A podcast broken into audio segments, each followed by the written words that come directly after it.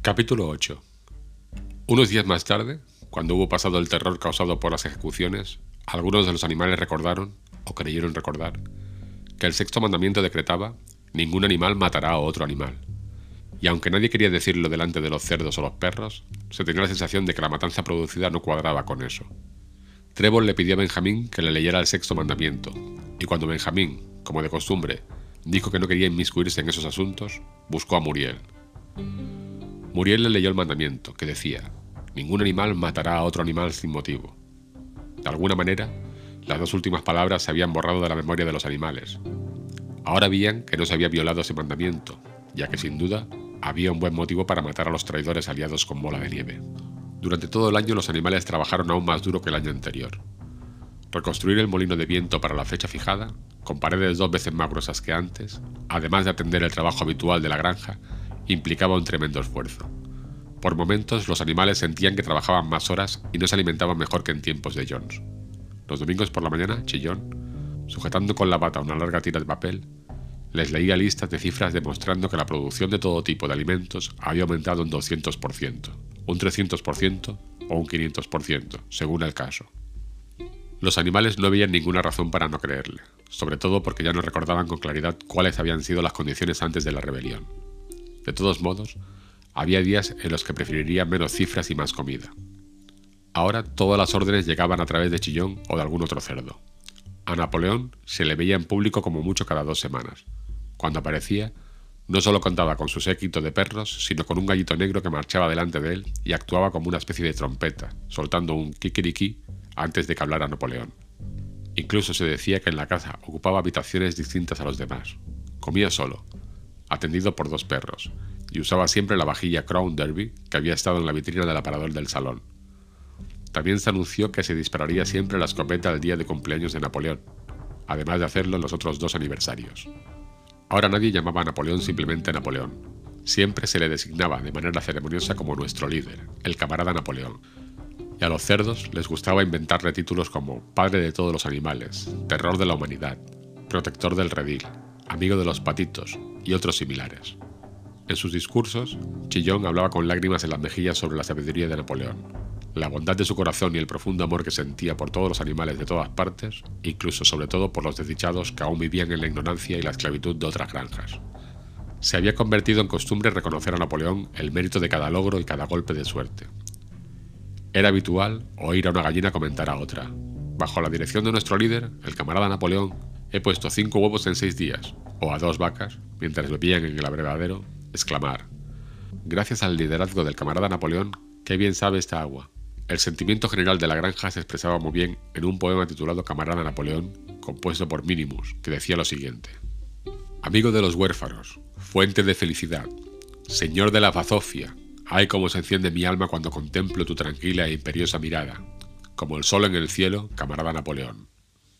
Tú eres el dador de todo lo que tus criaturas aman, barriga llena dos veces al día, paja limpia donde revolcarse, todo animal grande o pequeño duerme en paz en su establo, Tú velas por todos, camarada Napoleón.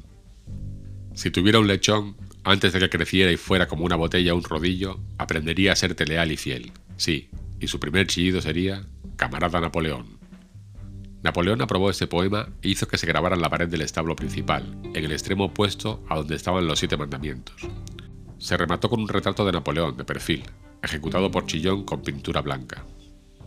Entretanto, Napoleón realizaba complicadas negociaciones con Frederick y Pilkington. La pila de madera aún estaba sin vender. De los dos, Frederick era quien más interés mostraba por comprarla, pero no ofrecía un precio razonable. Al mismo tiempo, circulaban nuevos rumores según los cuales Frederick y sus hombres andaban conspirando para atacar la granja animal y destruir el molino de viento, cuya construcción había despertado en él una feroz envidia.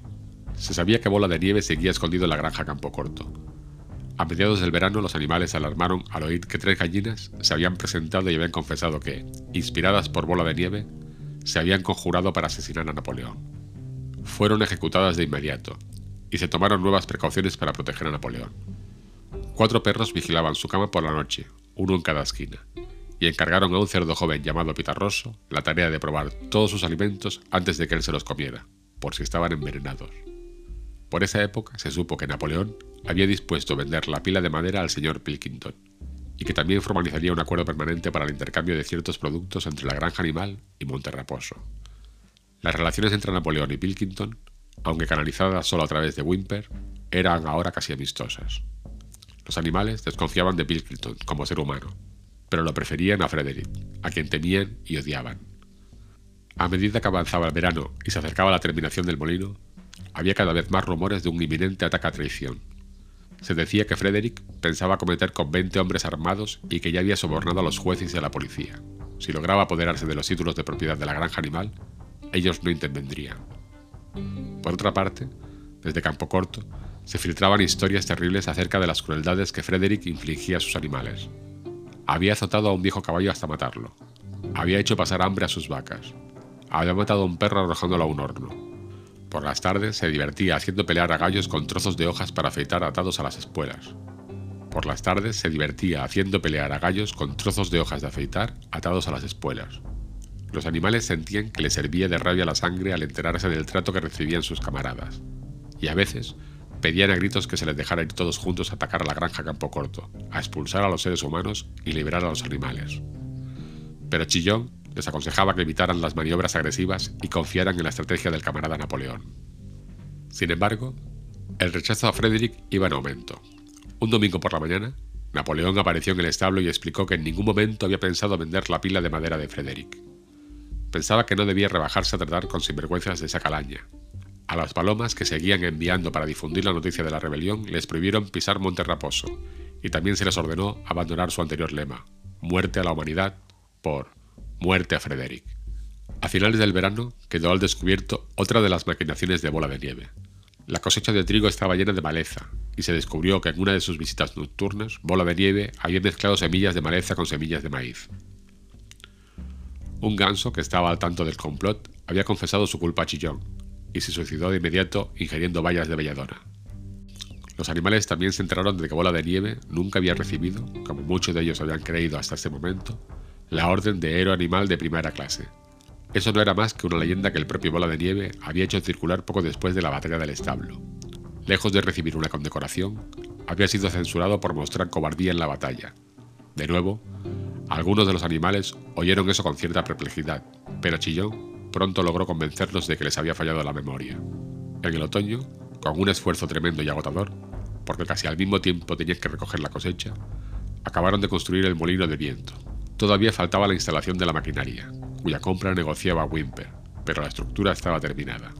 A pesar de las numerosas dificultades, a pesar de la inexperiencia, de las herramientas primitivas, de la mala suerte y de la traición de bola de nieve, el trabajo se había terminado exactamente en fecha. Cansados pero orgullosos, los animales dieron vueltas y vueltas alrededor de su obra maestra, que les parecía aún más bella cuando la habían construido por primera vez. Además, las paredes eran dos veces más gruesas que antes, esta vez solo podrían demolerlas con explosivos. Y al pensar en cómo habían trabajado, en los desánimos que habían superado y en cómo cambiaría su vida cuando estuvieran girando las aspas y funcionando las dinamos, al pensar en todo esto, olvidaron el cansancio y empezaron a brincar alrededor del molino, lanzando gritos de triunfo. El propio Napoleón, acompañado por sus perros y su gallo, bajó a inspeccionar el trabajo terminado. Felicitó personalmente a los animales por su logro y anunció que el molino se llamaría Molino Napoleón. Dos días después convocaron a los animales para una reunión especial en el establo. Quedaron mudos de sorpresa cuando Napoleón anunció que había vendido la pila de madera de Frederick. Al día siguiente llegarían las carretas de Frederick y empezarían a llevársela. Durante todo el periodo de supuesta amistad con Pilkington, Napoleón había estado en realidad haciendo tratos secretos con Frederick. Se había roto toda relación con Monterraposo. Se habían enviado mensajes insultantes a Pilkington, se había instruido a las palomas para que evitaran la granja con Pocorto y cambiaran su lema de muerte de Frederick por muerte a Pilkington. Al mismo tiempo, Napoleón aseguró a los animales que las historias de un inminente ataque a la granja animal eran completamente falsas, y que los cuentos sobre la crueldad de Frederick con sus propios animales se habían exagerado mucho. Quizá todos esos rumores eran creación de Bola de Nieve y sus agentes. Ahora parecía que Bola de Nieve no estaba, después de todo, escondido en la granja Campo Corto. De hecho, nunca había andado por allí en su vida. Vivía, aparentemente con considerable lujo, en Monterraposo, y en realidad llevaba años viviendo a costa de Pilkington. Los cerdos estaban extasiados con la astucia de Napoleón. Aparentando amistad con Pilkington, había obligado a Frederick a aumentar su precio en 12 libras. Pero la verdadera superioridad mental de Napoleón, dijo Chillón, se demostraba en el hecho de que no confiaba en nadie, ni siquiera en Frederick.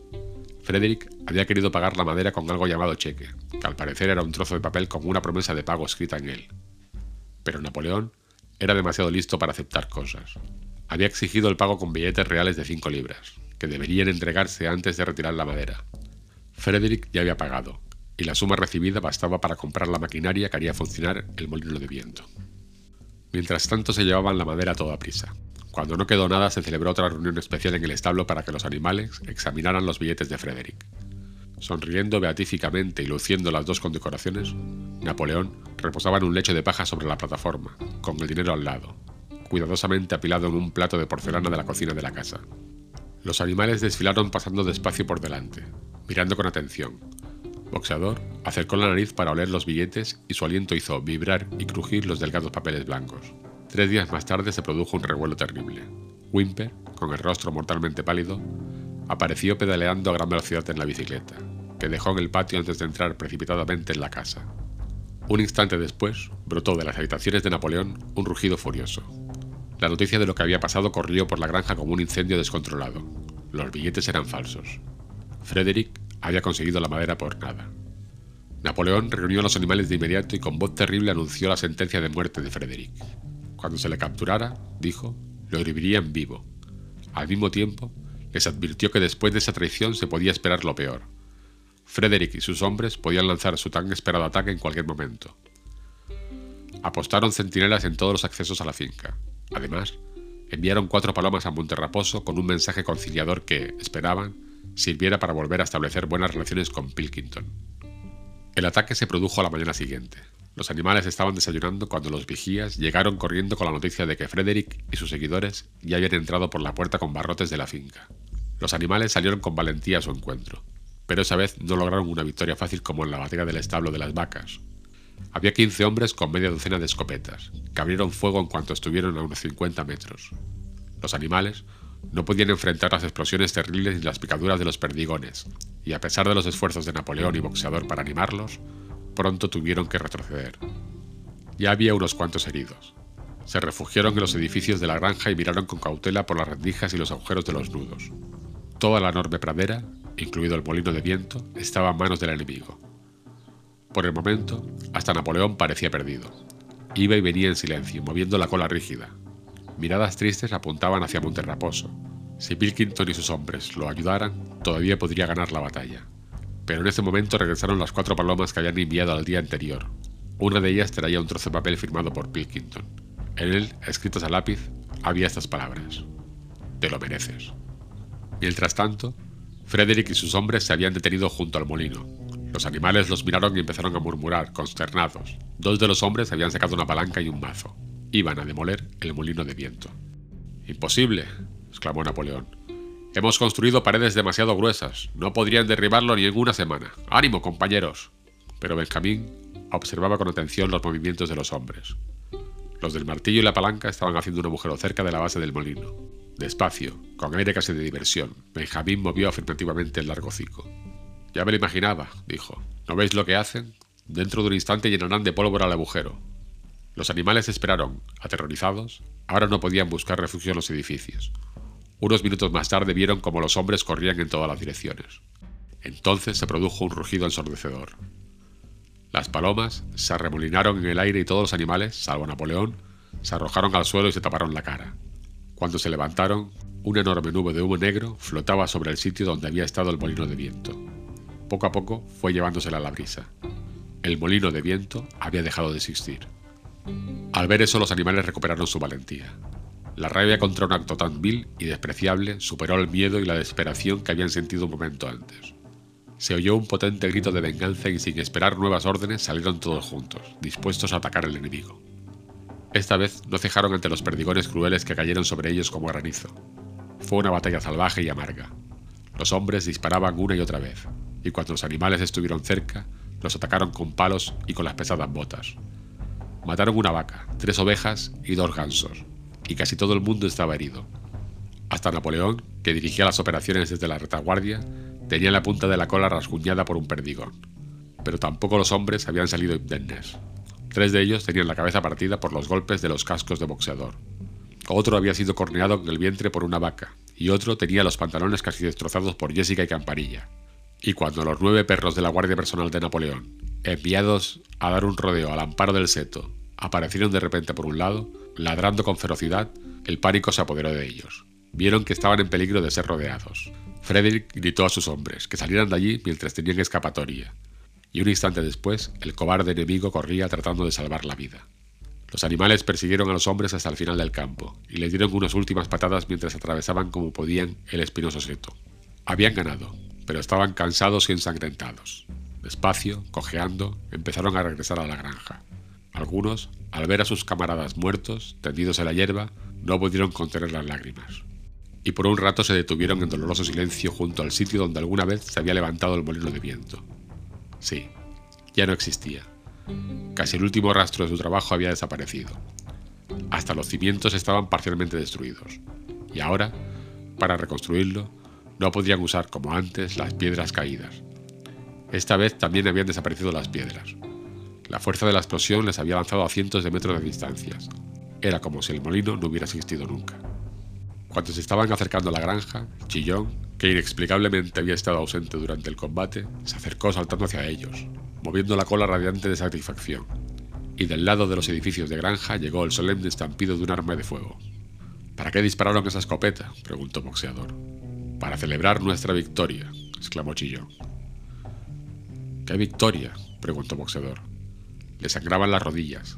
Había perdido una herradura y se le había partido el casco. En una pata trasera tenía alojada una docena de perdigones.